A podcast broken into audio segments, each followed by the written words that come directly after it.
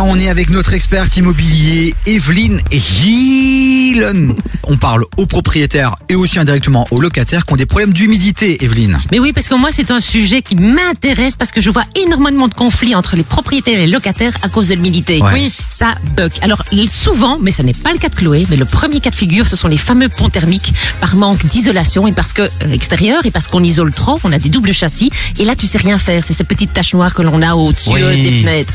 Ah, c'est quand c'est trop classique. Bien isolé Ouais. Parfois, Ouais, ça peut l'être aussi. Ouais. Et mais alors moi moi un jour j'ai été choqué parce que j'avais une euh, j'avais un dressing qui prenait tout l'espace de mon mur et puis à un moment donné je sais pas euh, un jour je sais pas ce qui me prend je, je passe juste ma tête sur le côté et là qu'est-ce que je vois? Je vois tout mon mur avec plein de petites taches bleues moisies j'ai eu peur quoi c'était donc de l'humidité C'était donc de l'humidité. Et, et d'ailleurs, les locataires ont souvent peur. Ils appellent catastrophé euh, ou ils mettent pire directement un avocat dessus. Ouais. Téléphonez d'abord au propriétaire, parlons-nous.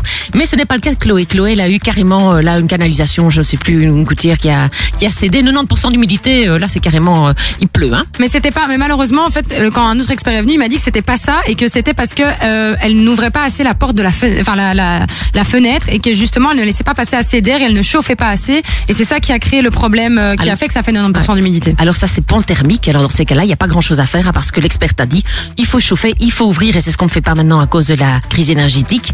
Et il faut euh, laver ça avec de la javel une ou deux fois par an. Moi j'en ai aussi chez moi. On ne sait pas faire grand-chose. C'est dû à notre mode d'habitation aujourd'hui avec les doubles châssis et autres. Donc ça c'est pas grave. Et donc avant que ça ne parte, si tu me passes l'expression en tu peux le dire Evelyne en cacahuète. cacahuète, cacahuète. Non, on aime bien les couilles c'est dans cette émission aussi Il vaut mieux pas mettre un avocat directement dessus et, et- mais voilà, ce sont des choses qui ne sont pas très graves et euh, pour lesquelles on ne sait pas faire non plus grand chose. Je trouve que c'est déjà une chronique très positive pour ce jour.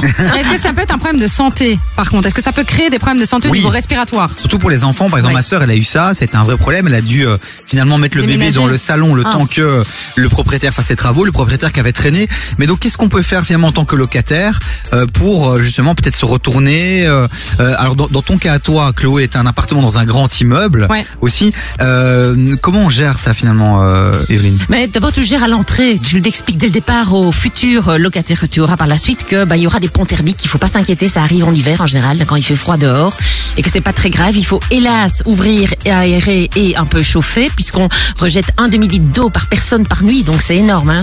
Et quand il y a une salle de bain tout près, c'est, ça peut être 20 litres d'eau en une Ah douche. oui, oui. Mais si c'est pas un pont Voilà. thermique, si par Si exemple c'est pas un c'est pont euh, un problème euh, du voisin ou je sais pas quelque chose qui pète et un simple. impact dans ton appartement. À ce moment-là, tu préviens le propriétaire qui normalement lui contacte le syndic et qui envoie un expert d'assurance qui vient. Alors bien évidemment, si l'eau coule, il faut directement arrêter la fuite. Tu as le droit d'intervenir en urgence. Mais autrement, il faut attendre la venue de l'expert pour faire quoi que ce soit. Petite question piège, je suis locataire, je contacte le propriétaire. Est-ce qu'il a un, il y a un délai légal euh, durant lequel le propriétaire est obligé d'agir ou pas? Et à, as- et à partir duquel tu peux demander potentiellement des indemnités si jamais il n'agit pas? Oui, tu as toujours. Oui, je connais pas le. Je sais pas s'il y a un délai vraiment légal, mais tu as l'obligation de euh, prévenir rapidement le propriétaire. Au, au plus le problème est grand, au plus vite évidemment, parce que si tu ne le fais pas, le propriétaire peut se retourner contre toi. Très bonne question, Davy. Oui mais là, là je te parle justement du locataire qui prévient et le propriétaire qui prend son temps, un mois, deux mois, trois mois. Le propriétaire il doit agir dans, dans, dans quel délai? Non, il n'y a pas de délai légal et souvent les locataires ont l'impression que le propriétaire ne bouge pas, mais lui il fait appel au syndic, le syndic fait appel à l'assurance. Bonjour pour avoir l'expert de l'assurance. Et après il faut encore avoir des devis. Donc il faut dès le départ expliquer au locataire que ça va prendre du temps et que ça ne dépend pas euh, que de nous. Moi je conseille quand même au propriétaire de juste passer voir le locataire et les dégâts pour montrer un peu d'empathie, c'est la moindre des choses.